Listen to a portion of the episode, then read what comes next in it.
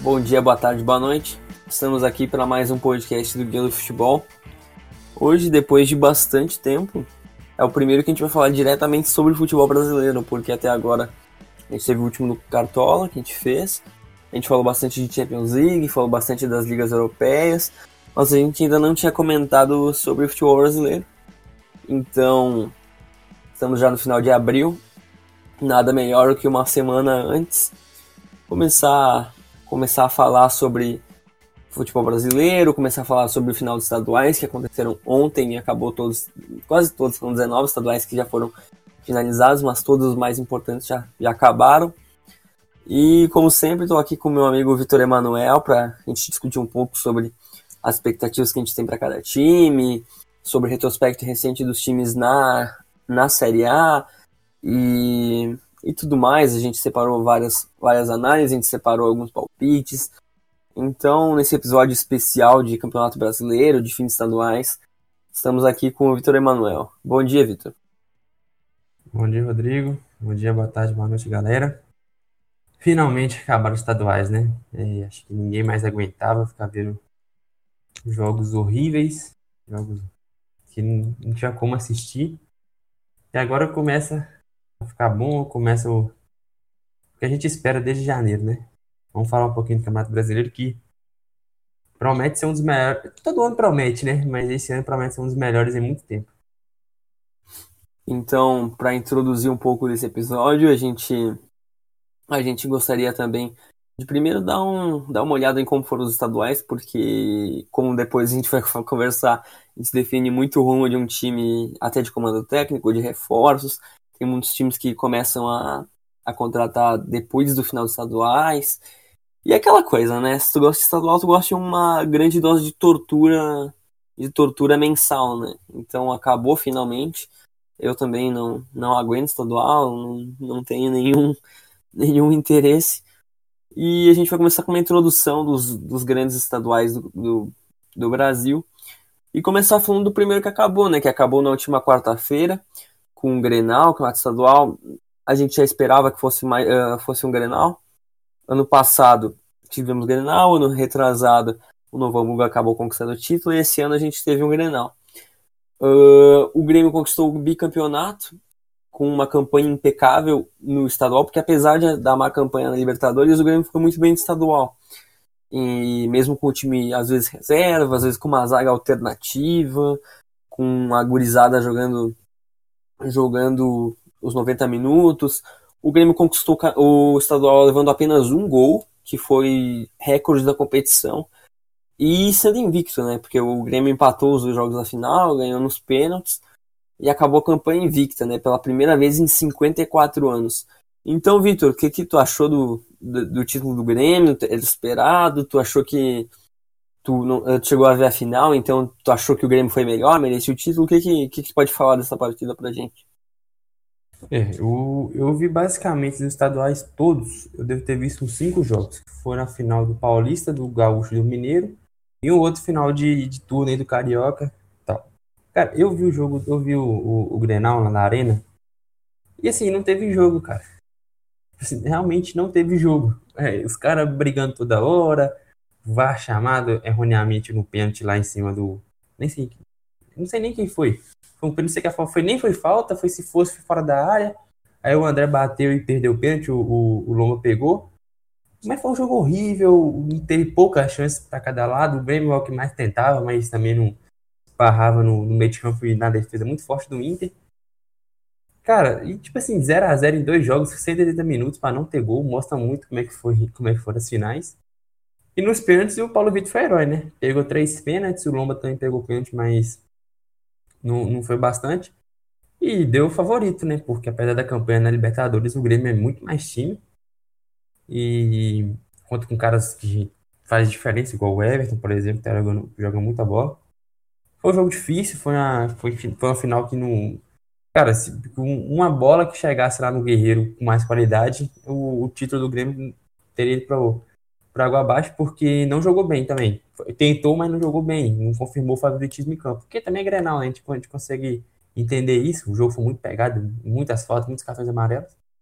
Mas foi isso, cara. Foi um jogo muito ruim que o Grêmio venceu nos pênaltis, numa coisa totalmente mais ou menos aleatória, né? Porque o, o Inter bateu cinco pênaltis perdeu três. Então, assim, é, é, bem, é bem bizarro. Mas méritos do Paulo Vitor, que fez, fez boas defesas, né? Três defesas. O Lomba também pegou dois pênaltis juntando do, do tempo normal. Foi isso, muito ruim, mas deu o, favorito, né? Bicampeonato pro, pro Grêmio. É, o Grêmio conquistou o título basicamente na semifinal já tinha feito 6 a 0 no Juventude. O Inter teve, sofreu um pouquinho mais, mas também não foi um campeonato muito difícil para o Inter também. Acho que premiou quem teve a melhor campanha, quem, quem jogou mais durante o campeonato. O Grêmio ganhou, os jogadores do Grêmio estavam quase todos na seleção da, do Galchão e, e, o jogo foi muito ruim. O primeiro jogo foi bem equilibrado, mas com poucas chances. O segundo jogo não foi diferente. O Grêmio tentando atacar mais, o Inter mais no contra-ataque, mais defendendo mas o Grêmio também um pouco faceiro demais, mas não teve muitas chances mesmo. O Grêmio foi bicampeão. E acho que o único destaque que eu colocaria aqui seria pro seria também para a atuação do Paulo Vitor nas penalidades, né? Porque o Grêmio perdeu Marcelo Groy para a Arábia no início do ano e repôs com o Júlio César, que veio do Fluminense, que claramente não, é um jogador no nível do Marcelo Groy, que estava há tanto tempo jogando em, em alto nível pelo Grêmio. E o Paulo Vitor, que era o reserva imediato do Marcelo Gora quando ele ia, quando ele ia, quando se lesionava, quando ele jogava Libertadores, Copa do Brasil, ele, ele, às vezes eu acho que ele é muito injustiçado pelos torcedores, porque o Grêmio levou apenas um gol no gauchão inteiro, e, e mesmo assim, o Grêmio na Libertadores, os gols que o Grêmio sofreu, nenhum foi muito falha. Teve lances que eram possíveis de pegar, mas também nada muito nada muito absurdo e, e o Paulo Vitor ele, ele salvou o Grêmio na competição, fez as três defesas e, e talvez agora se consolide, né, tenha mais moral com os torcedores para ser um goleiro titular no, no restante da temporada. 38 título do Grêmio no, Gauchão, Inter é o maior campeão 45. E o, o Gauchão nesse caso não serviu para quase nada, né? Porque o Grêmio jogou com os reservas, grande parte do campeonato, o Inter perdeu, então o Odair não vai cair por isso. O Grêmio não ganhou muita moral com esse título. E pro Brasileirão, se tivesse ou não tivesse estadual, a única coisa que o Grêmio fez foi testar, testar os jovens, que para mim fez certo. Então não, não mudou muita coisa. Tu tem a, mesma, a mesma análise que a minha? Tem, com certeza. Para mim, campeonato, campeonato estadual, ele nunca vai te agregar nada. Ele só pode, no máximo, não é que nunca, mas dificilmente vai, vai agregar alguma coisa. Ele, no máximo, vai te causar crise se tomasse uma goleada no, na final, se não chegasse na final. É, estadual é isso. Ele serve para gerar crise. Pode ser que apareça um ou outro moleque aí, mas acho que nem foi tanto caso, que já tava. Quem foi bem no, no campeonato estadual já, já esperava. Acho que Jean-Pierre, esse cara assim que você já, já conhecia. O próprio, próprio Paulo Vitor serviu para dar moral, porque foi um grenal, mas assim nada demais, não valia, valia pouco pro Inter, valia menos ainda pro Grêmio. Então, segue aí, venceu o favorito, ninguém tá venceu nos pênaltis ainda, o Inter nem, não perdeu também. Então, é isso, o estadual pro Grêmio valia quase nada, a preocupação do Grêmio é classificar no Libertadores. É, é, concordo plenamente contigo. Ainda utilizou o Darlan, que não tinha sido utilizado ainda, o Matheus PR com as votações ganharam vaga no, no, na Libertadores, mas também não, não passou muito disso. Agora indo para o Clássico Mineiro, Cruzeiro bicampeão da, da competição em cima do maior rival Atlético Mineiro. Tu pode me dizer dessa final que, que a gente estava conversando antes de gravar e, e foi marcada pelo VAR, né? A final do Mineiro foi basicamente parada a cada 15 minutos por causa do VAR. Pode, tu que é um grande defensor do VAR e, e que também torcedor do Cruzeiro, pode, pode nos explicar como é, que, como é que foi essa decisão. Cara, assim, tinha tudo para ser um ótimo jogo, cara. O jogo começou bem movimentado, o Fábio fez umas boas defesas, teve duas bolas na trave, assim, com 15 minutos de jogo, uma para cada lado. O Atlético saiu na frente também, com, antes dos 30 e poucos minutos já tava 1 a 0 Só que, cara, assim, o árbitro não apitou o jogo. Sinceramente, ele tinha um lance, aí o VAR chamava, tipo assim, o cara deu uma entrada por cima, solada por cima forte. O VAR chamava, aí ele ficava lá parado dois minutos e dava amarelo. Aí acontecia isso mais ou menos umas três vezes no jogo. Sem brincadeira, três vezes. Ele parou o jogo para dar cartão amarelo, não tá no protocolo do VAR. E foi isso, cara. O jogo foi, foi interrompido, você jogava 20. Tipo assim, não teve uma hora de jogo, de jogo rolando. Jogava 20 minutos, parava 3 minutos pro VAR. Jogava mais 15 minutos, parava mais 3 minutos pro VAR. Foi ridículo. O árbitro tava ali pra. pra ele não tava com confiança nenhuma, ele, ele marcava e esperava a decisão do VAR se era aquilo mesmo que tava, tava certo. Só que, ao menos, teve o pênalti, foi bem marcado. O, a mão do Leonardo Silva foi bem marcada, o nosso Pedro, Pedro Rocha. Então, assim, o VAR, como sempre, ele ajudou, porque foi um pênalti claríssimo. O, o, o, o árbitro deixou passar um, um, lance polêmico do Igor Rabelo no Léo, que até rasgou o short do Léo também, mas assim, eu não acho que foi muito escandaloso. Mas assim, o jogo não teve. Assim, começou muito bom. Começou o primeiro tempo assim, com chance para cada lado, mas depois foi interrompido várias vezes pelo VAR. E aquela de chatice de clássico, meio cai na, no meio do campo, fica lá rolando, aí chuva de cartão amarelo, ter dado uns 10 cartões amarelos no jogo. E aí o Fred, decisivo, fez o gol no, de pênalti, deslocando o Vitor. Cara, mais ou menos o que aconteceu no Campeonato Gaúcho. Venceu o time mais forte, venceu o time mais preparado, venceu o time melhor. Venceu o time que menos legal pro campeonato, porque pro Cruzeiro também tanto faz. O Cruzeiro já não liga mais para isso, já tem o time fechado, não teve nem espaço para testar jogador. No máximo, o Pedro Rocha, que chegou agora, teve seus minutos importantes, mas assim, Rodriguinho foi bem, mas também estava bem na Libertadores. Marquinhos Gabriel também estava bem na Libertadores, foi um destaque no primeiro jogo. Serviu para inflar o número do Fred, que foi cheio do campeonato. Mais um título para a conta. E, e, cara, o Atlético não sabe, porque o Atlético não tem nem técnico. Tá com o cara lá, o Rodrigo Santana lá, é interino, não, tá, não decidiu ainda, falta cinco dias para começar a campeonato brasileiro, tá sem técnico ainda. Então, assim, venceu o melhor time, venceu o time que menos importava para o campeonato, o time que venceu, ganha o jogo sem fazer força. O Cruzeiro não fez força para ganhar o Atlético lá no Mineirão, não fez força para empatar ontem, para empatar sábado. E é mais ou menos isso. Não tem, o Mano Menezes não testou jogador novo. Os reforços que entraram, cara, sabia como é que o Rodriguinho ia entrar tranquilo no time, que o time já é montado. Se mudar uma ou outra peça assim, não deve fazer muita diferença. E é isso, o 38 título do Cruzeiro, o bicampeonato. Diminuiu um pouquinho a diferença, agora tá, o Atlético tem 44. Foi isso, mais um jogo ruim, mais um jogo ruim, fraco demais que o, e mostra como é que a arbitragem brasileira não tá não sabe como é que usa o VAR ainda. É, isso foi bizarro, né? Do, do lance tu ter que usar do amarelo ali no de quebrar o protocolo, tu utilizou o VAR para uma coisa que tu não pode usar o VAR, né? Então, bem bizarro isso. O Fred ainda provocou o presidente do Atlético Mineiro depois. Foi uma confusão, o Mano Menezes ficou puto com o VAR monte, monte de coisa que aconteceu nessa, nessa final, muito fora das quatro linhas também. E aquela coisa que a gente estava falando antes do, do Campeonato Gaúcho, né? Cruzeiro campeão, mas também não agrega muita coisa, né? Ganhou do rival e acho que acho que tu comemora ali depois do jogo e é isso. Não dá para levar muita coisa. É, teve... a agora é Flamengo sábado, domingo, sei lá. Tem... É, não, com certeza. E, e claro, a Libertadores está encaminhada a classificação. Acho que até está classificado já, né? Com... Já está já tá classificado primeiro. É, e acho que também foi bom para testar o Pedro Rocha, né, que vinha da Rússia sem jogar muitas, muitas partidas pelo Spartak, então acho que essas coisinhas assim, essas coisas pequenas que tu leva do título já para ir testando um outro jogador e tal.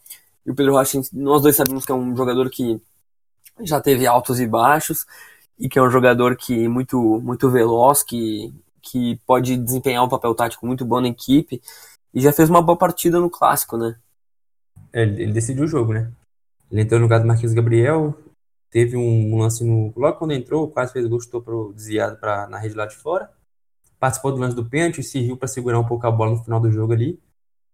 É, assim, ele é, ele é bom jogador, ele provavelmente ele deve deve ser titular, né? Assim, como ele tem menos de 30 anos, aí é capaz dele não ser titular, né? Mas o Mano Menezes não coloca jogador abaixo de 30 anos.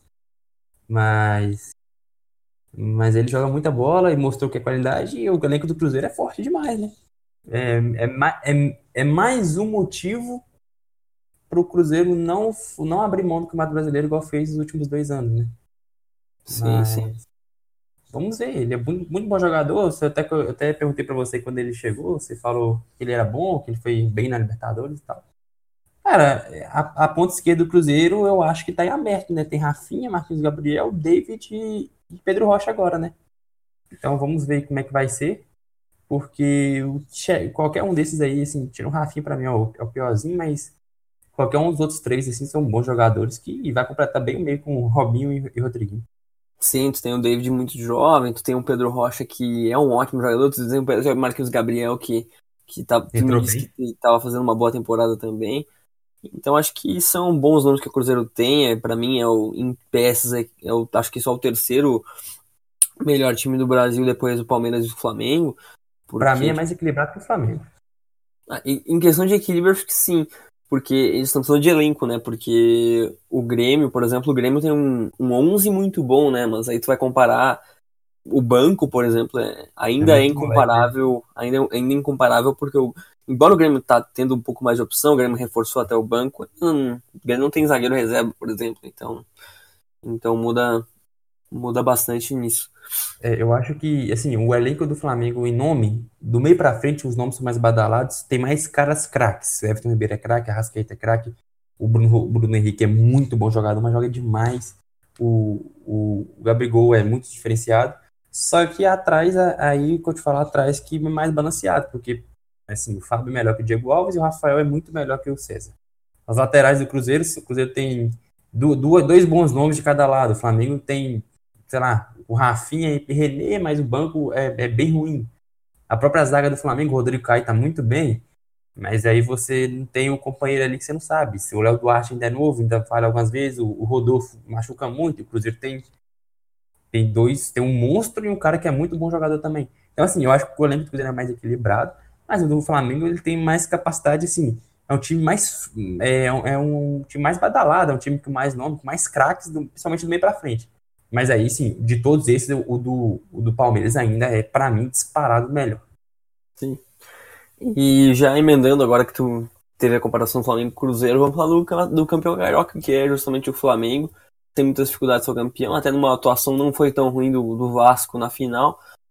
E mais um Campeonato Carioca para o Flamengo, uma sequência de 12 jogos sem vitórias do Vasco no clássico contra o Flamengo também, que mostra essa supremacia que teve depois que o, depois que o Flamengo começou a fazer novas contratações. E complicou muito para o Vasco, né? Porque o Vasco é um time que tá, não pode gastar tanto, aí pega muito jogador emprestado, e aí tem, tem um Flamengo muito forte, com ótimos nomes, né? Tu tem, tem um jogador que não é dos mais badalados, mas que custou 40 milhões, que é o Vitinho. Aí tu tem o Arrascaeta, que até ontem estava no banco de reservas. Aí tu tem o Bruno Henrique entrando muito bem, porque para mim é um ótimo jogador. Fez um ano abaixo no passado no Santos, justamente pelo problema que ele teve uh, de visão no olho, né? E, e acho que é interessante que é mais um, mais um título do Flamengo, né?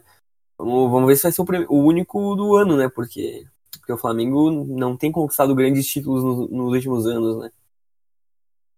É, o. Cara, o Carioca é mais. É a mesma coisa, tá repetitivo, mas é a mesma coisa do Mineiro do Gaúcho. Ganhou o melhor time, ganhou. Acho que a disparidade aqui ainda é muito maior. Por exemplo, a, eu acho que o Grêmio é superior ao Inter, mas não tão superior. Eu acho que o Cruzeiro é mais superior ao Atlético do que o Grêmio ao Inter. E o Flamengo é muito mais superior ao Vasco do que o Cruzeiro é superior ao Atlético. Então, assim, a, a disparidade aqui é muito grande. Cara, ganhou sem fazer força. O Bruno Henrique fazendo um ótimo ano, o Gabigol também entrando muito bem. E não tem muito o que fazer. O Vasco chegou até onde pôde. Acho que o Vasco fez mais ainda. Acho que o Fluminense é um, é um pouco superior. Mas fez mais do que, do que esperado. Cara, deu a lógica. 12 jogos sem, sem ganhar do, sem perder pro Vasco. Mostra o que virou o campeonato, o futebol carioca. O Flamengo hoje é muito superior aos outros mesmo, porque Cara, o elenco, você, o, o, banco de reservas do Flamengo, você, é, quase todo mundo é titular, por exemplo, no Vasco, no Botafogo, no Fluminense. Então, foi isso. Duas vitórias por 2x0, 4x0 no agregado, foi a maior diferença, né? Que mostra como é que é o, a disparidade. E acho que o maior destaque aqui é o, é que o Alberto Valentim caiu, né? É. O Vasco vai. O Vasco tem cinco dias para arrumar um técnico para começar o campeonato. Eu vi, uma, eu vi, eu não sei quem falou isso, mas o Vasco é o time que mais se auto-sabota no campeonato no, no, futebol brasileiro, cara. É incrível. Não, é incrível mesmo, porque cai técnico, aí vem um novo, aí não muda muita coisa. O Vasco tem caído bastante nos últimos anos, né? Foram duas quedas nessa década já. E é complicado, né? O Vasco, o Vasco ele tem um time que dá para lutar, dá para ficar uma fazer uma campanha segura para não cair e tal. Mas aí vai lá, nova troca de técnico. Agora, o favorito até agora, talvez quando o podcast saia já tenha decidido, é o Dorival Júnior, mas tá esbarrando na, na questão salarial. Então é complicado, né? Porque Vasco, Fluminense, Botafogo, nos últimos anos é, é isso, né? É brigar para tu fazer uma campanha, no mínimo, segura, né? É complicado. E a, a disparidade com o Flamengo é muito grande, né? É, o problema do Vasco, cara, é que você sabe que em algum momento do campeonato ele vai estar ameaçado. Sim. É, é sim, simples. Até em 2017 que ele chegou na Libertadores? Foi, se eu não me engano, foi. Foi, foi que ele fez no grupo do Cruzeiro ano passado. Cara, até em 2017 ele teve uma arrancada muito forte no final, mas em algum momento ele ficou ameaçado. E aí é problema quando fica ameaçado, porque aí começa as crises, começa porque como é o Carioca, é um time de muita torcida, a pressa é muito maior. Mas eu não acho o time muito ruim, cara. Eu acho que tem um, um ótimo zagueiro, que é o, que é o Castan. Um goleiro ok, o Marcelo é um bom jogador, o Bruno César é um bom jogador, o Lucas Mineiro tá, tá bem também esse ano. O próprio Erlen não tá tão mal. Eu não gosto do Erlen, mas ele não tá tão mal esse ano. Então, mas a gente não dá para garantir nada, ainda mais que agora tá sem técnico. Complicado. O Vasco, vamos ver, né? Começar o ano aí, começar as primeiras 5, 6 rodadas ali, tem, já tem que abrir uma gordurinha, porque esse ano eu não vejo nenhum time muito pior que os outros, talvez um, um ou outro, no máximo, mas o resto eu acho que tá muito, muito aparelhado ali com os times dos centros menores ali, por exemplo, o Bahia tá, não tá fraco, o Ceará, menos com o Lisca, fez a temporada passada boa e não perdeu, não perdeu muita gente, Fortaleza tá forte, aí você vem aqui pro, pro, pro próprio futebol carioca, o Fluminense e o Botafogo também estão, o Fluminense tá acima um pouco, então tem muitos times para o cavalo no rebaixamento, só que tá todo mundo emparelhado. Então o Vasco tem que não pode começar a ficar em baixo, a ficar em 18, 19, 17 já no começo porque aí a crise começa e vira uma bola de neve. Sim, com certeza. Agora, para não estender tanto, vamos conversar sobre o Campeonato Paulista. O São Paulo não acabou com o jejum e o Corinthians foi tricampeão paulista. Ganhou ontem na, na Arena Corinthians. E, então, o que, que tu pode falar desse título? Corinthians mais uma vez levou o campeonato. Tem, tem sido isso rotineiro, né? O Corinthians não apresentou um futebol muito bom, foi um jogo tecnicamente fraco. E Corinthians novamente campeão com o Fábio Carilli no comando, né? O que, que vocês pode falar dessa partida? Falar dessa sequência do São Paulo, que São Paulo ganhou diversos títulos na década passada e mesmo assim o, o maldito Campeonato Paulista faz muito tempo já, né? Cara, é, é inexplicável, né? Porque tanto o Corinthians quanto o São Paulo. Porque eu vi o jogo também, foi o melhor, foi ruim, mas foi o melhor das três finais que eu vi. Cara, o Corinthians, o Corinthians mereceu a vitória. O Corinthians foi o único time que, joga a bola. O, o São Paulo achou, até comentei no grupo que o São Paulo achou um gol do nada. Eu não sei de onde o Antônio tirou aquele gol, cara. O Corinthians jogou bem, só que assim, bem assim, né? Ele tentou pelo menos, porque o time também é bem limitado. Só que aí, como você falou de São Paulo, cara, é inacreditável um time ficar 14 anos sem ganhar um, um título estadual, sendo que de 2006 a 2009, 2008, 2000, do título, o último título até 2008, só foram três brasileiros na Libertadores e Mundial. E mesmo que não ganhou mais nada tirando o Sul-Americano em 2012, sempre foi chegando. Voltou para Libertadores, foi semifinalista de Libertadores, se eu não me engano, em 2016. Fez, foi vice-campeão brasileiro também em 2014 faz boas campanhas, mas, cara, é impressionante como é que não sai do tabu, como é que perde sempre com esses finais. E pro lado do Corinthians, cara, é mentalidade vencedora. O time, é, é, eu acho que é mais fraco que o São Paulo. Só que fez 1x0, tomou um empate logo no último lance do primeiro tempo, mas seguiu tranquilo, um time muito cascudo. E num lance muito bonito do, Sornoso, um muito bonito, e um gol também de primeira do Wagner Love. Achou a, achou a vitória. Acho que, cara, é mentalidade vencedora do time que tá acostumado a ganhar. E mais um título tricampeonato paulista, que eu acho que são o, ganhando esses anos de Palmeiras, que tem um elenco muito mais forte, ganhando do Santos, que apresentou um futebol muito bonito hoje com, com, com o São Paulo, e o São Paulo, que para mim tem um elenco melhor. O Corinthians vai lá e ganha. O Corinthians não tem conversa, eles, ele ganha, ganha, ganha. É curioso, né? O Corinthians muito competitivo sempre, né? Até, por exemplo, teve anos que o Corinthians tinha um time bem fraco, tipo, inferior aos outros em questão de nome, com o próprio 2017, né, que o Carilli era o técnico, o Corinthians foi campeão brasileiro. E novamente o Corinthians vai lá e, e supera São Paulo, supera o São Paulo com um jejum imenso, supera um, São, um Palmeiras que tem um elenco espetacular e é, é campeão, né? É, é, muito curioso, ainda tem algumas coisas a, a ver, tem o próprio Bocelli que não tá jogando tanto, tem tem algumas peças para encaixar ainda, que a atuação realmente não, não, não tem sido das melhores. Mas aí tu vai ver um time que esse ano não joga Libertadores, jogando só Sul-Americana. Aí já chega no Campeonato Brasileiro que o Carilli já conhece, já foi campeão. Então, acho que foi só para mostrar que o Corinthians ele tem muita força ainda, né? Mesmo com um futebol não tão não tão vistoso como outros, ele ainda é um time muito competitivo, né? É o, é o DNA do Corinthians, né? Esse time meio pragmático, que forte na defesa, um goleiro muito bom, a linha de defesa é sempre forte. E letal na frente, né? Com alguns jogadores de, de, de qualidade. O não é um jogador diferenciado, apesar de muito irregular, mas jogadores que já estão acostumados a vencer, né, cara? Cássio, uhum. Wagner, Ralph, Wagner tem, Love. Então... E, é, e tem anos que tu tem o Wagner Love como teu 9, aí anos que tu tem o Jô. Aí esse ano, por exemplo, tem o Gustavo que, começo, que desandou no começo do campeonato a marcar muito gol, né? Tem o próprio Bocelli, tu, tu tem uma, uma estratégia de jogo que funciona e um estilo de jogo que é bem Corinthians, né? E que é um DNA bem forte, é um dos times que é o maior DNA do Brasil que tu consegue destacar bem, né? É, é um time que, você, que é conhecido, sempre, sempre joga com um time mais, mais pragmático, sofre poucos gols, faz poucos também. Sempre ali 1x0, 2x1, sempre na, no limite e vai ganhando. Vai ganhando e sempre chegando e não duvida nada. Eu não acredito, mas eu também não duvido do Corinthians chegando de novo, no mínimo, incomodando em algum momento do campeonato. Não, com certeza. Aí agora uma conversa rápida aqui sobre os outros estaduais do, que envolveram uh, os times da Série A e também o Pernambucano. O Atlético Paranaense foi bicampeão paranaense, venceu nos pênaltis o Toledo, depois perdeu, ganhou a partida, perdeu de volta, 1 a 0 E uma amostra clara, né? Porque o, o Curitiba foi eliminado na, na semifinal pro, pro time B do Atlético Paranaense.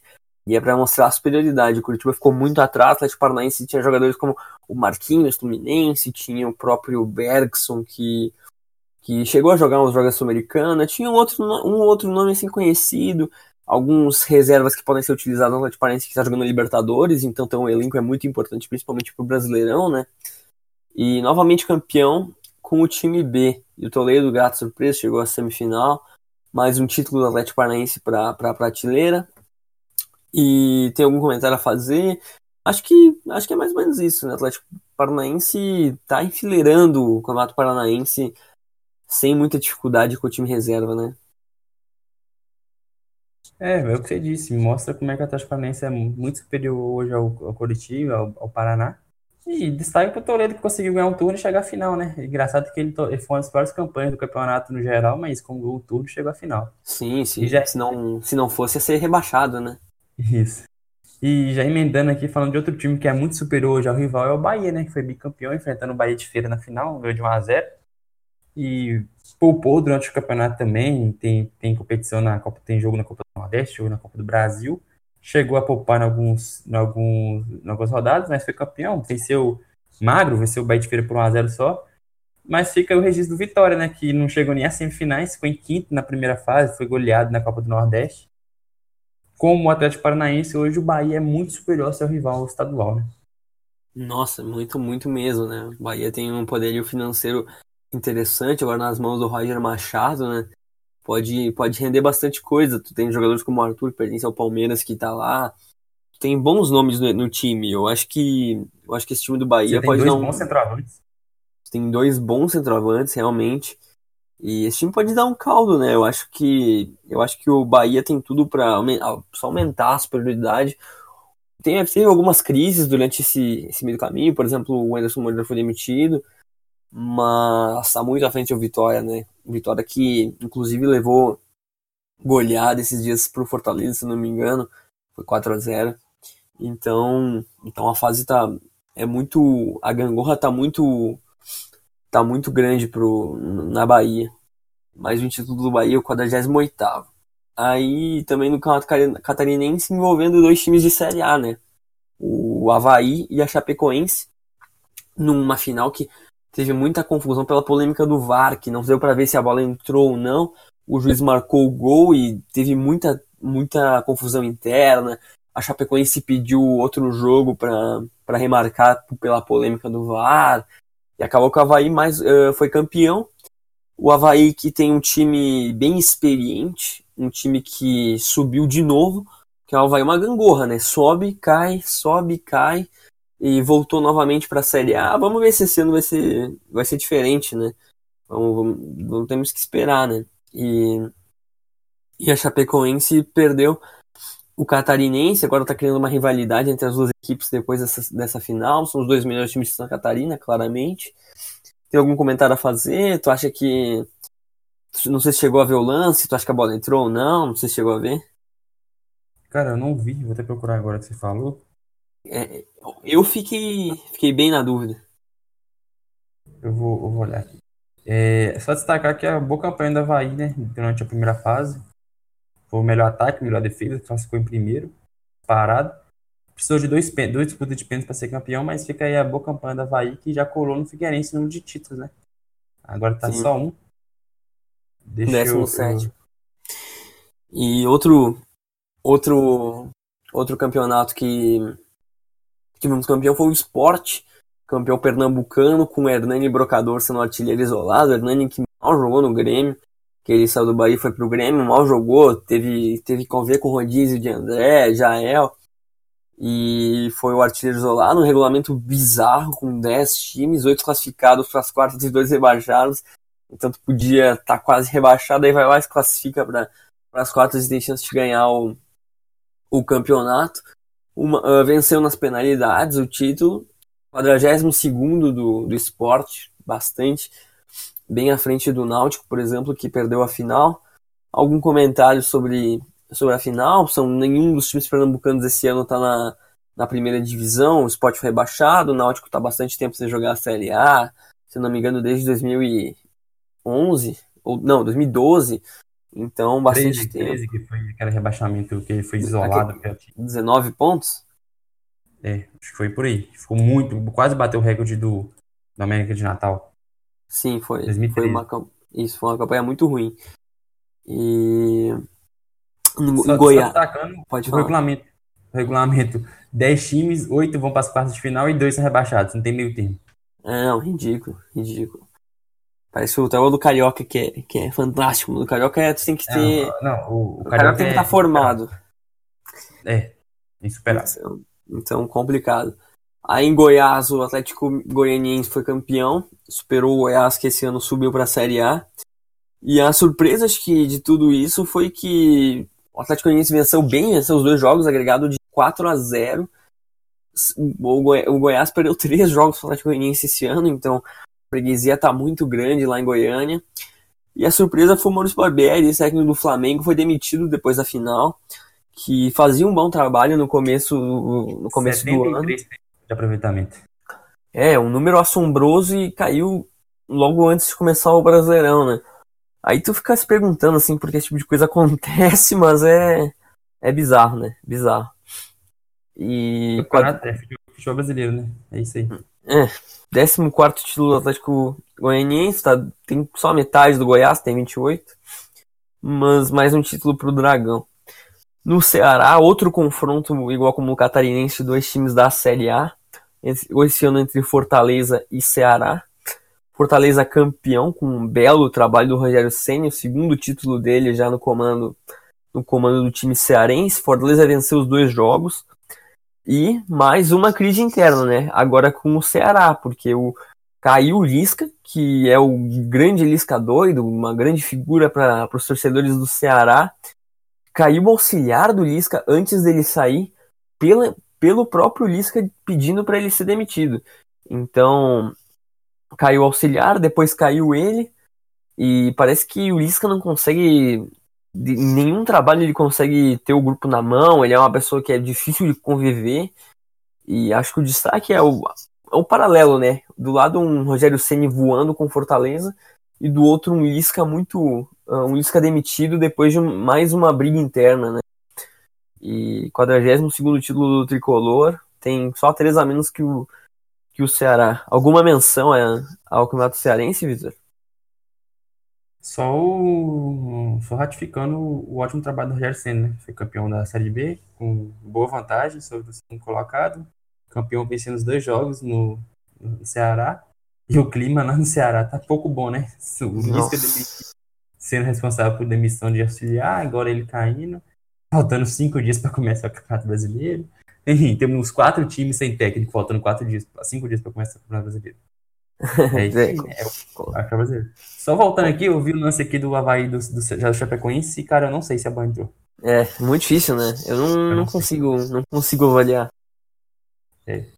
Só para fechar aqui, CSA, bicampeão alagoano, perdeu pro CRB, mas venceu nos pênaltis, perdeu pro Azar, venceu nos pênaltis. 39 título de CSA, que o CRB tem 30. Ah, serve para dar uma moralzinha para começar o campeonato, né? O CSA tem um time muito experiente, cheio de gente velha, entre aspas, né? Madison, Apodi, Armeiro, jogadores muito experientes. Vamos ver o que vai ser desse CSA, né? Que é, acho que é a minha maior curiosidade, que eu nunca vi o CSA na Série A do Brasileirão. Vamos ver como é que vai ser. E pelo menos chega com moral, vencer o maior rival na final. Já chega com o título já. E só tem isso para disputar durante o ano, né? Então vamos ver como é que Sim. o CSA consegue sobreviver.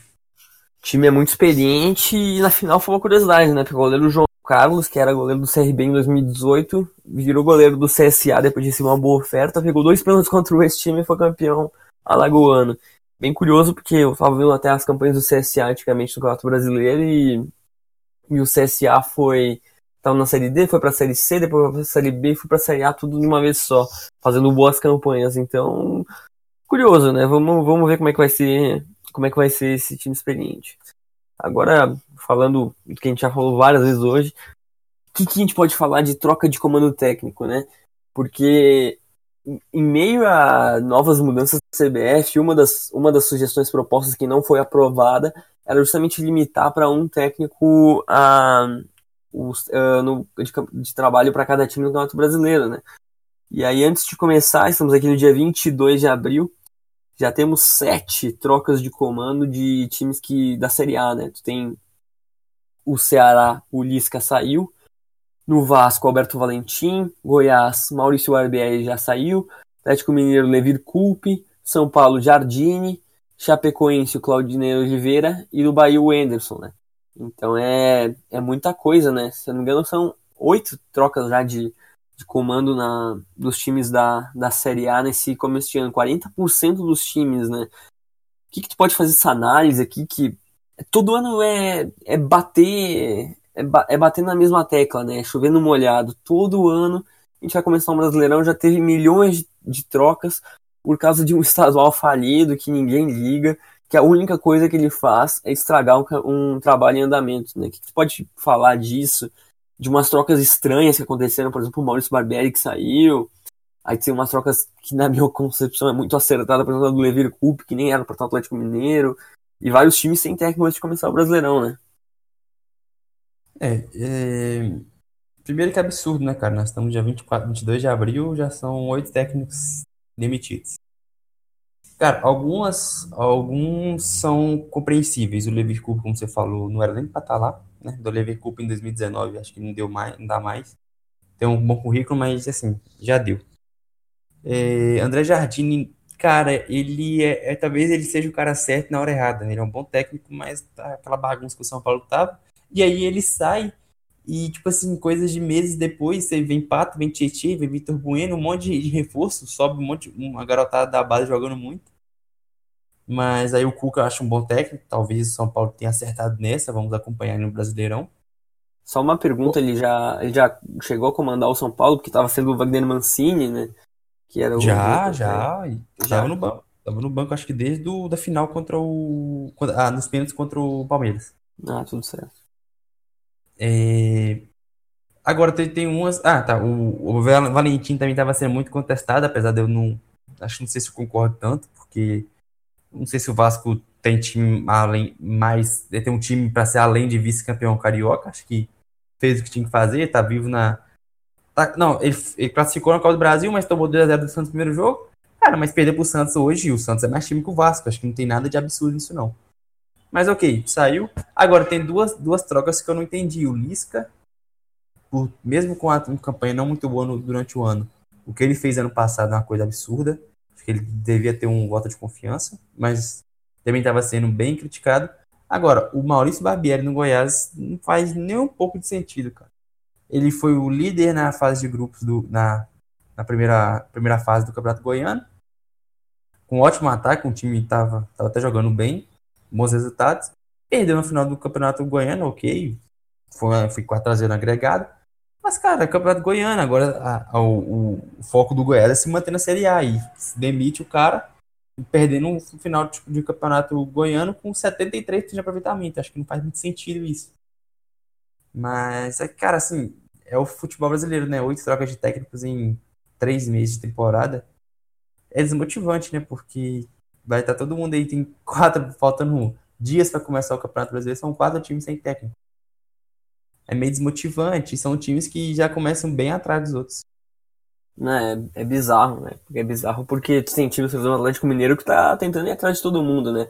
Tentou ir atrás do Atlético Paranaense, não, não, aparentemente até agora não, não surtiu um efeito, porque o Thiago Nunes não vai sair do Atlético Paranaense por estar envolvido em Libertadores, etc. É o melhor fase do Atlético Paranaense em muito tempo.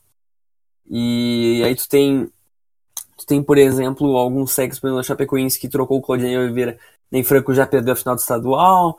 Aí tu tem o Bahia que trocou do Anderson pro Roger Machado, que é uma troca interessante. Aí tu tem o Zé Ricardo que tem demitido do Flamengo, do Vasco e agora do Botafogo é muita coisa. O futebol brasileiro repete muitas coisas, né?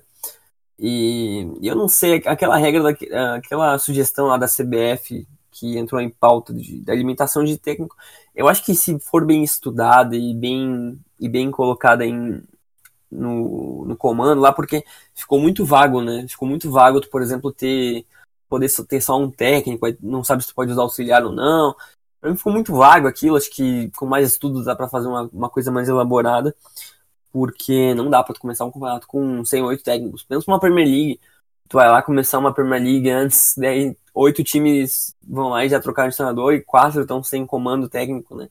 É, é, muita coisa. Até acho que algumas coisas vão depender, por exemplo, Fortaleza vai depender do, do bom ano se o Rogério Ceni não sair para o Atlético Mineiro, por exemplo, que já foi sondado. Então, muitas variáveis, sabe? Tu acaba com o trabalho do outro e talvez o teu trabalho também não funcione, fica uma liga muito desequilibrada. É complicado, né? Eu acho muito complicado isso. É, assim, você deu esse exemplo da Premier League, isso aí você já mostra um outro erro de começar o Campeonato Brasileiro em abril. Se a nossa temporada vai começar sempre em janeiro, ao contrário de todo o resto do mundo, o Campeonato Brasileiro tem que começar abrindo temporada. Tem que começar em janeiro também, entendeu? A gente perde três meses estaduais, jogos que não valem nada. Quem foi campeão vale. vale. O time que está comemorando o campeonato estadual é o Corinthians, porque vence, aumentou a, o jejum de São Paulo. Esporte tal, foi uma final bem, bem com muita rivalidade, bem equilibrada. Agora o resto, cara, já. O Cruzeiro já tá na Venezuela, o Grêmio tá pensando já no. É no Libertar, né? Eu acho. Isso, já tá pensando já no Libertar. O Flamengo tá em Quito já. Então, assim, não serve pra nada, cara. Eles perderam, oito técnicos perderam emprego, quatro times estão sem técnico, faltando cinco dias para começar o campeonato. E assim, o Brasileirão tem que começar no começo do ano. Já, já é um outro problema já que a gente tem por causa estaduais. Então, assim, é meio desmotivante porque a gente já não sabe o que gente vai esperar desses, desses quatro times. É, com certeza. E aí agora a gente abriu uma, uma sessão aqui que a gente colocou várias estatísticas e várias, vários retrospectos. E uma coisa interessante porque que vale no Brasileirão é, é tu ver os times que têm participações em outras competições para tu ver se o time pode priorizar, se deve priorizar, o que vai acontecer. Então a gente fez um, um grande aglomerado aqui de todos os times de competições que eles têm a jogar. Por exemplo, o Grêmio tem Libertadores e Copa do Brasil a partir das oitavas. Libertadores, o Grêmio tá muito, tá muito pendente porque precisa vencer o Libertar, e se não vencer tem que torcer pro Católica não vencer o Rosário. Então, isso entra muito em jogo, até porque o Grêmio do Renato é um time que prioriza muito mata-mata. O Grêmio em geral é um time que prioriza muito mata-mata. Tu vai ver o Grêmio tem ótimas campanhas brasileiras, mas tipo, segundo, quarto, quinto, terceiro. Então nunca é campeão porque não prioriza, né? Talvez se o Grêmio em todos esses anos tivesse levado a sério, já teria sido campeão uma, duas vezes. É, é, complicado, né? Porque, porque o torcedor fica meio dividido, o que fazer e tal. Mas ano passado, por exemplo, o Grêmio com, jogando, sendo eliminado ali nas oitavas contra o Estudiantes, por exemplo, jogaria com os titulares e provavelmente faria uma campanha ainda melhor do que a que fez, né? Foi o, se eu não me engano, foi o terceiro, não, foi o quarto colocado do Brasileirão. Então, Então tem isso. O Inter, por exemplo, o Inter é a mesma situação, só que o Inter já está encaminhado na Libertadores. Tem, umas, tem uma Copa do Brasil nas oitavas. Aí tudo vai depender do desempenho na Libertadores, que agora é ano inteiro, né? Então muda bastante isso. Qual a tua visão dos times gaúchos, ou já falando dos mineiros também? Tu acha que vai as outras competições vão influenciar muito no desempenho dos times no Brasileirão? Vai. É, o Cruzeiro, nos últimos dois anos, focou na Libertadores e Copa do Brasil e largou de mão o Campeonato Brasileiro, foi coadjuvante nos últimos dois anos. É, se chegar longe de novo, já começa nas oitavas do Campeonato do Brasil e se ir avançando na Libertadores, eu acho que vai acontecer de novo a mesma coisa, porque o, a, o foco do Cruzeiro é Libertadores, o time do Mano Menezes é acostumado a jogar a Copa, é montado para a Copa, o Mano Menezes monta o time para a Copa, né? Então, assim, se seguir, eu acho, se ir avançando, vai com os times, vai com os times principais nessas Copas. Mas aí vem um problema, porque esse ano o time do Cruzeiro é ainda melhor que o do ano passado. Então, se acontecer alguma, alguma reviravolta aí que não aconteceu nos últimos dois anos, talvez consiga chegar no. Consiga se, manter no alto nível no Brasileirão também. Não acredito, mas é uma possibilidade.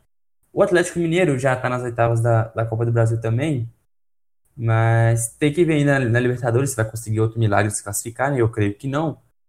Mas eu acho que o Atlético Mineiro tem que focar mais no Brasileirão, porque a Copa do Brasil vai ser um campeonato bem complicado de se classificar. Apesar que, como é o pote 1, né? Que é o pote dos times que foram para Libertadores, é boa chance de pegar um time um pouco mais fraco na, nas oitavas já. Então, se for avançando, aí também vai ser outro time que vai priorizar. Eu acho que o Campeonato Brasileiro ele, ele é muito pautado pelo que acontece nas Copas o Palmeiras ano passado foi conseguindo, foi campeão do, do Campeonato Brasileiro porque o time encaixou muito, o time reserva.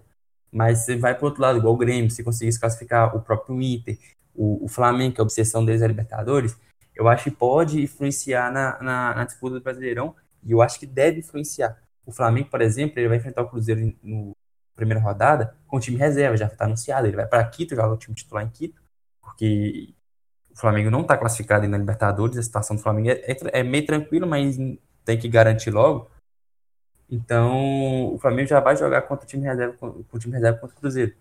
Então, assim, eu acho que são, que são coisas que vai atrapalhar, que vai, não vai atrapalhar, mas vai mudar muito o panorama do campeonato. Por isso que é, é difícil a gente fazer o, uma, uma prévia. O Santos, por exemplo, o Santos tem um time muito forte, já está praticamente classificado para as etapas do, do, do, da Copa do Brasil. Vai ser outro time que vai chegar vai ser outro time que pode priorizar, porque ele tem um elenco tão forte. Então, assim, tirando os times que não tem nada, CSA, o Goiás, Ceará e Havaí, e outro time que eu acho que não deve priorizar, por exemplo, o Vasco deve cair agora, vai, vai ficar só pelo, pelo brasileiro. O Botafogo tá errado, o Botafogo tá errado em priorizar a Copa Sul-Americana, cara. É muito difícil o Botafogo ser campeão da Sul-Americana, então pode se complicar no Campeonato Brasileiro. O Atlético Paranaense eu tenho, eu tenho uma dúvida, porque assim, o elenco do Atlético Paranaense não é muito grande tem até a Recopa.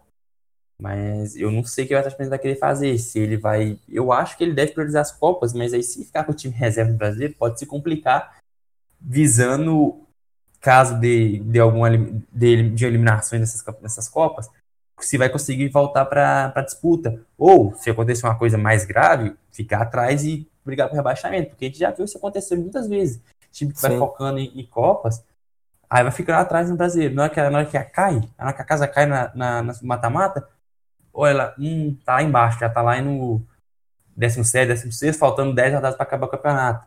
Então, assim, é muito difícil prever e é muito difícil a gente cravar alguma coisa. Eu, eu posso garantir por experiência própria. Se o Cruzeiro for avançando, vai priorizar as Copas, tanto a Copa do Brasil quanto a Libertadores. É, eu acho que isso é um, é um geralzão, né? Eu acho que são geralzão, acho que maioria vai. Eu não, eu acho que assim, vai depender muito do andar da carruagem. Por isso que, para mim, times como o Corinthians, com times como o próprio Santos, dependendo da Copa do Brasil, dependendo, dependendo do chaveamento, eles têm muito mais chance de fazer uma boa campanha, porque são times, por exemplo, tem o Santos com o São Paulo, que joga um bom futebol, que talvez se cair ali na, no mata-mata pode desempenhar um bom futebol ao longo do ano no Brasileirão. Tem um Corinthians com um time pragmático com o Carilli que já conhece a competição. Tem uma Sul-Americana uh, do lado, é verdade. Mas eu acho que num caso assim o Corinthians poderia priorizar o Brasileirão, como já ganhou várias vezes nesse, nessa década, 2011, 2015, 2017, muita coisa. E aí tu tem o Fluminense que não tem um elenco muito recheado, que tem que jogar a Copa Sul-Americana. e ainda a Copa do Brasil. Essas coisas elas vão mudando, né? E tem vários times que não priorizam a Copa, a Copa Sul-Americana, agora com a, o título Atlético Paranaense a tendência é valorizar um pouco mais, porque tu ganha um prêmio, joga Libertadores, ganha um dinheiro interessante. Então é muito complicado. Esse quadro a gente juntou justamente porque é muito difícil. Por exemplo, o Fortaleza começou a Copa do Brasil nas oitavas, né? Então pode jogar dois jogos e ser eliminado, assim como pode jogar vários e isso tem influência na campanha do Brasileirão, né? Então tem várias variáveis e eu acho que isso impede muito o campeonato de, de ir pra frente, né? Porque tu tem com, com, uh, mudança de comando técnico. Aí tu tem a janela em julho ali da Europa, aí tu perde seus jogadores. Aí depois tu não sabe como tu vai ir nas competições. Aí, por exemplo, tu começa a priorizar uma Copa do Brasil, cai na semifinal, e aí depois tá muito tarde para recuperar no Brasileirão. Acontece isso, acontece várias vezes. Então é, é bem complicado, né? Eu acho que eu acho que vai ser bem, bem difícil de novo, assim como todo ano é, os times que não têm um elenco tão rebuscado não priorizarem não priorizarem mata-mata, porque eu acho que tirando o Palmeiras e Flamengo até talvez o Cruzeiro, embora eu acho meio difícil, eu acho muito é muito complicado ser campeão de, com dois times diferentes, né? Porque, por exemplo, o time do Grêmio reserva não é ruim. O time Grêmio do reserva é um time interessante, tem boas peças no banco. Só que as tuas boas peças no banco não são melhor que o melhor time do Corinthians, melhor que o melhor time do, sei lá, do Santos. Não são. Então é, é muito complicado, né? É muito complicado mesmo. Essa, essa discussão ela, ela demoraria horas para a gente chegar numa conclusão, né? Já, já engatando isso, tem uma outra coisa que é a pressão dos times que não ganham o Brasileirão há muito tempo, né? Aí tu Exatamente. tem. E, e, isso pesa, né? Porque tu tem, por exemplo, Corinthians ganha, ganhou bastante nos últimos anos. Não tem uma pressão muito grande, tu já é habituado a jogar competição. Aí tu tem um Cruzeiro que foi bicampeão também, tu já é habituado a jogar competição, apesar de que com o humano é diferente as coisas. Mas aí tu tem times, por exemplo, o Atlético Mineiro, times como o Inter, times como o Botafogo, como o Grêmio, que não ganham há mais de 25 anos o título, por exemplo. E no caso do Grêmio é 23 anos, o Atlético Mineiro é, 20, é, o Atlético Mineiro é desde a primeira edição do Brasileirão. Então isso, isso acumula, né? É, então é, vai, no, vai de encontro que a gente falou. O Inter não ganha o Brasileirão há 40 anos, cara. Eu acho que o Inter tá muito mais sedento por um título brasileirão do que ganhar uma Copa do Brasil ou até uma Libertadores, que ganhou duas em, nos últimos 15 anos, entendeu? Então, eu acho que esse, essa questão de, de, de jejum é uma coisa que vai entrar muito. Vai ser bem importante, porque o próprio Grêmio, dos grandes, dados grandes, o Grêmio é o, que, é o quinto maior jejum, depois de Atlético, Inter e Botafogo. Então, o quarto maior jejum. Então, assim, são times que precisam ganhar logo, porque, pô, cara, o Campeonato Brasileiro é a principal competição do seu país. Você tem que ser campeão dela, você é um time grande, você tem que disputar. O Grêmio tá sempre chegando, mas não tá conseguindo ser campeão. Então, esse jejum pode ser pode ser um fator que vai fazer o time priorizar o Brasileirão e deixar as Copas. Mas, cara, eu acho assim, eu acho muito difícil na cultura que a gente tem algum time jogar uma semifinal de Copa do Brasil com o time reserva. É muito difícil, entendeu? Então. Até pela grana, né? Muita coisa. É, muita grana, tem a parte da grana também. Então, assim, eu acho que o, o, o jejuns ele será, será uma, uma, uma forma mais de pressão para os times, principalmente o Inter, que já ganhou tantos títulos nos últimos anos, nos últimos séculos, já ganhou tantos títulos. O próprio Atlético também chegou a ganhar a Copa do Brasil, Libertadores, mas não consegue ganhar o Brasileirão. Então, assim, são times que entram já um pouco, um tanto quanto pressionados para fazer uma boa campanha, pelo menos. Porque, cara, um time igual o Inter e Atlético não pode ficar 40 anos sem ganhar um campeonato brasileiro. E uma grande mudança disso foi quando os times Libertadores começaram a jogar a Copa do Brasil, né? Porque não basta tu jogar Libertadores, tu tá eliminado, e aí tu joga a Copa do Brasil logo depois, né? Então, ou até junto. Então isso é uma confusão, porque não acaba, né? O Grêmio, por exemplo, é campeão, que chegou nas, começou nas oitavas. Tem times que foram campeões que começaram nas oitavas. Então isso é muito complicado, porque, por exemplo, ok, o time ganha, joga poucos jogos e é campeão da competição. Mas aí tu, tu vai jogar um brasileiro que tu tá em quinto, sexto, ou tu jogar na competição que se tu jogar oito jogos tu é campeão. É uma diferença muito grande, é muito mais fácil que a Copa do Brasil, muito mais fácil de conseguir dinheiro com a Copa do Brasil. E, porra, é final, né? É final, é semifinal, é uma, é uma tensão. E, e o público gosta mais de mata-mata mesmo, estatisticamente falando. Então acho que todos esses fatores levam a sempre o Brasileirão ser um pouco mais valorizado e tal. Porque hoje, se a gente colocar, por exemplo, eu acho que o único jeito de tu poupar numa Copa do Brasil, eu acho que nem tem jeito. Eu acho que se tu tá numa semifinal de Copa do Brasil é impossível. Eu acho que nem se tu for o primeiro colocado do Brasileirão, porque é muito complicado, né? É, eu acho. Eu acho bem. Acho quase impossível algum time poupar nessas Copas se estiver chegando já nas, nas fases finais. Então, isso aí vai ser, vai, ser, vai ser como o próprio técnico vai rodar o elenco, ele vai conseguir manejar todo mundo, porque tem times aí que conseguem jogar, você consegue. Até o próprio Grêmio, que você falou que o time reserva não é tão forte, mas se você conseguir rodar o elenco, você jogar com três reservas aqui na, na, no Brasileirão, aí você joga o time titular na, na Copa do Brasil. Aí volta pro Brasileirão, você joga com outros três reservas. Acho que isso aí você pode conseguir conseguir administrar, deixando o time na ponta, porque aí a Copa do Brasil acaba mais ou menos ali em outubro, aí você pode focar no Brasileirão. Mas eu acho muito difícil, porque aqui no Brasil os caras não conseguem rodar o time direito. O Mano Menezes tá até conseguindo, tem que, tem que elogiar isso. Vai jogar agora com, amanhã contra o Lara com quatro reservas, tá conseguindo fazer isso. Os laterais trocando muito. Principalmente as laterais, né? Do meio pra frente tá, tá um pouco menos. Mas assim tem que ser. Você não precisa jogar com 11 reservas. Vou pegar o exemplo, por exemplo, do Cruzeiro. Você joga hoje Fábio, Léo e. Você, você, poupou hoje Léo, Henrique e, e, e, Rodriguinho. Aí semana que vem, aí no, no próximo jogo você poupa, você poupa Dedé, é, Marquinhos Gabriel e Fred, por exemplo. Vai poupando, é assim que você faz. Na Europa se faz isso e tem que fazer aqui no Brasil também. Vai trocando, que aí você pode, com o elenco, você tem um elenco forte, principalmente os três, os três, até o Grêmio, os quatro elenco mais fortes do Brasil, aí sim você pode conseguir chegar no final do ano vivo, vivo em todo lado. Pode ser que perca os três, acontece. Mas se você chegar vivo, a chance de título é muito maior. E mata-mata é aquele negócio, cara, é um, um jogo, entendeu? Um, é um jogo, um, um, erro de um erro do seu zagueiro acabou o campeonato. Então, o importante é você chegar tu, na frente de tudo para não depois ter que correr atrás, principalmente no Brasileirão, depois de estar lá em 11 primeiro, 12 segundo. Até você chegar lá, tirar 15 pontos em 30 do, do sexto colocado é muito difícil. Sim, com certeza. E outra coisa que a gente analisou também foi as últimas colocações dos times no Brasileirão nos últimos cinco anos, né?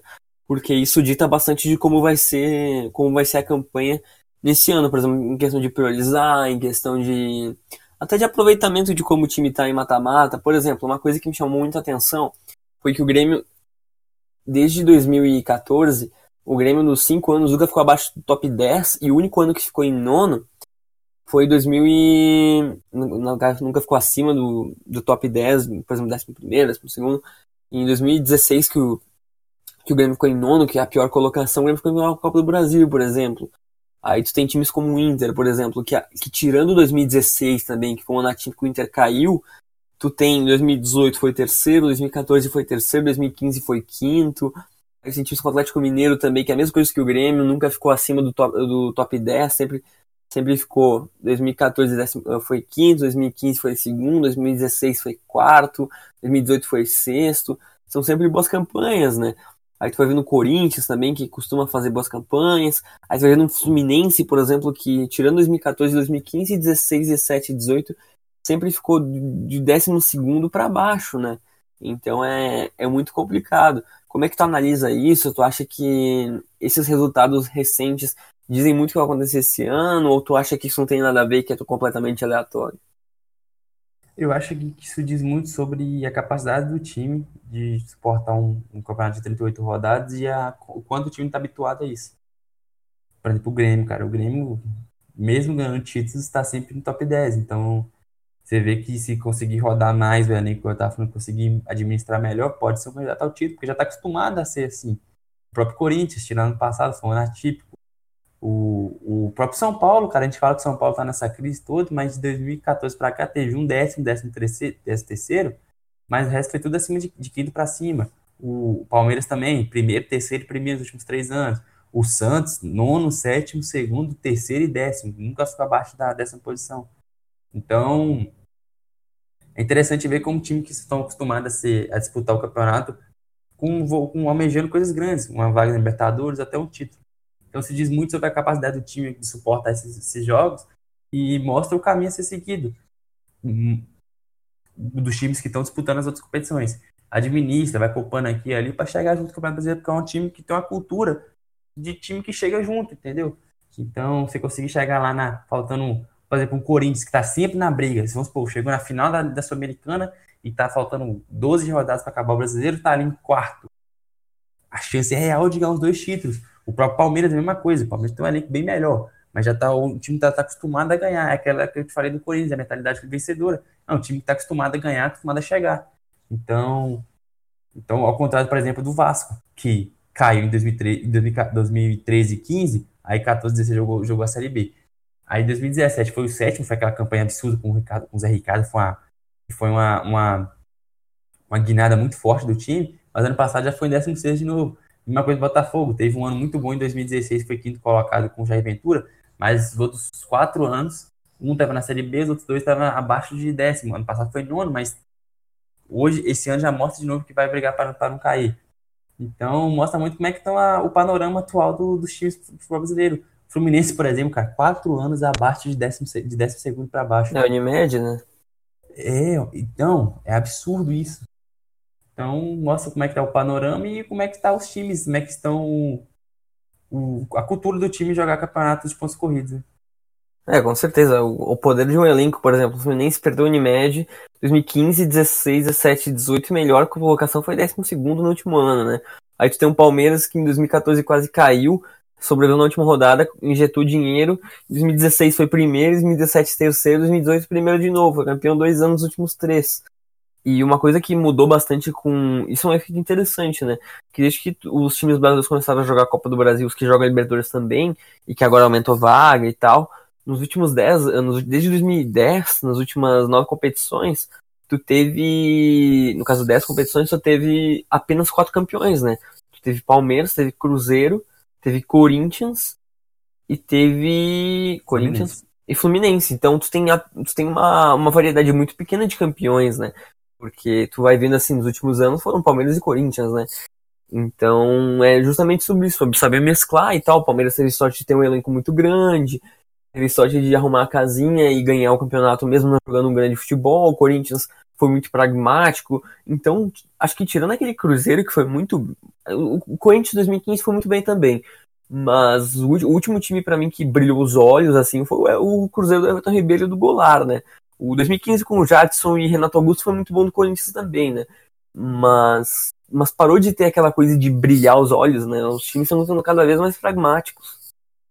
É, a gente tá, a, o futebol brasileiro está mostrando que tem uma, uma fórmula firme na defesa e puxar contra-ataque, achar um golzinho de bola parada aqui, um pênalti ali.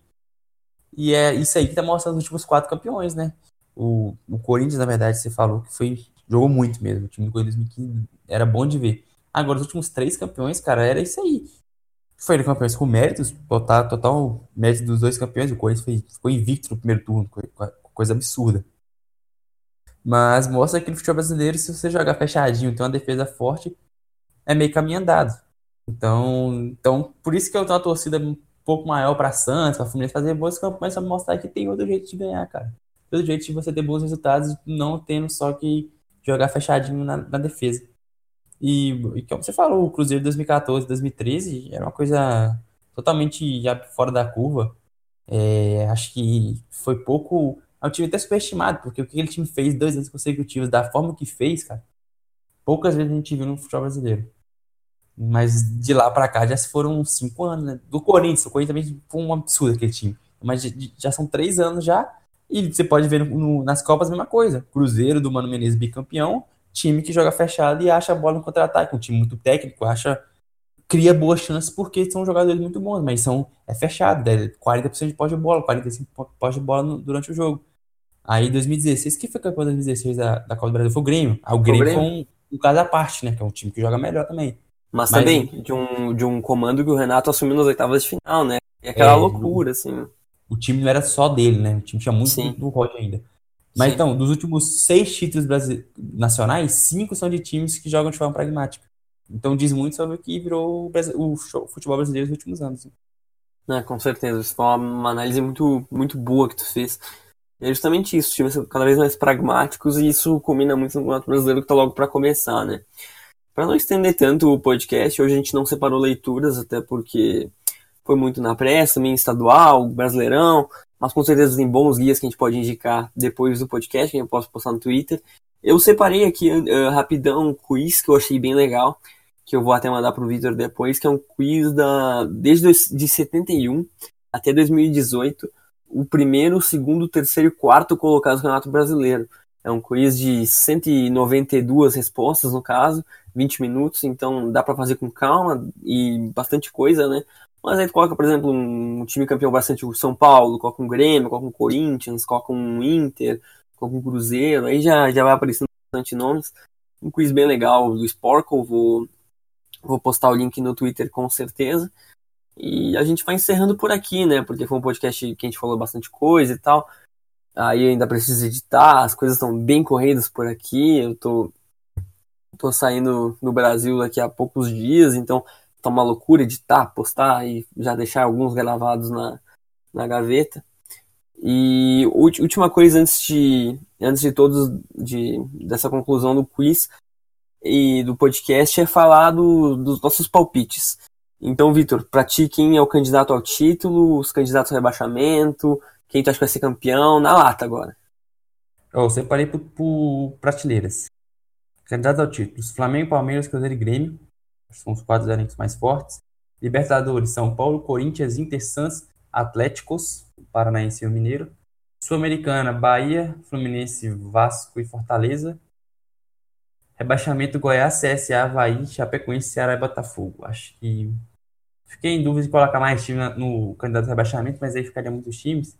Que acho que o Vasco também, acho que sua capacidade de se auto-sabotar pode se complicar um pouquinho, mas acho que que são esses times. Acho que eu dividi essas quatro prateleiras. Vamos ver no final do campeonato. Acho que o, o, os candidatos ao são meio padrões, né? Flamengo e Palmeiras são os mais fortes e o Cruzeiro por causa também do trabalho do Mano Menezes de muito tempo. Então, são esses meus palpites aí pro campeonato. É muito difícil palpitar no Campeonato Brasileiro, que é um campeonato totalmente aleatório, né? Mas vamos lá, são esses meus palpites. Qualquer coisa a gente deixa no. Até no Twitter também, de, de forma mais detalhada. Eu não fui tão tão insano quanto o Vitor, eu só separei para campeão e rebaixamento, porque, nossa, é muito imprevisível por enquanto. Mas, para mim, os candidatos ao título, para mim, o meu favorito ao título é o Flamengo. Eu coloquei os candidatos ao título junto com o Palmeiras, Cruzeiro e Corinthians. Eu acho que o Grêmio não vai priorizar o Brasileirão de novo. Então, acho que vai ser muito complicado. Eu acho que o Corinthians sempre tem uma força legal. Eu acho que o Cruzeiro sempre tem um elenco legal. O Palmeiras tem um elenco fantástico. E os meus rebaixados eu coloquei, eu acho que vai ser CSA, Botafogo, Ceará e Chapecoense. E coloquei adendos ao Havaí, Vasco e Goiás, que para mim esses sete vão ficar ali brigando, naquela zona morta, décimo segundo, décimo terceiro, aí um, aí um vence o outro perde já muda rapidão, porque isso acontece bastante gato brasileiro, né, como a gente pode saber. E para mim esses são, são os candidatos, então eu separei que o Flamengo pode vai ser o campeão. Vamos aguardar, né? Porque já fazem já faz 10 anos que o Flamengo não é campeão. Então acho que é isso. Tem alguma consideração especial no final? Já quer se despedindo? Alguma alguma coisa que tu quer acrescentar no Campeonato Brasileiro que, que logo logo tá começando, né? É, acabou o tormento de, de campeonatos estaduais.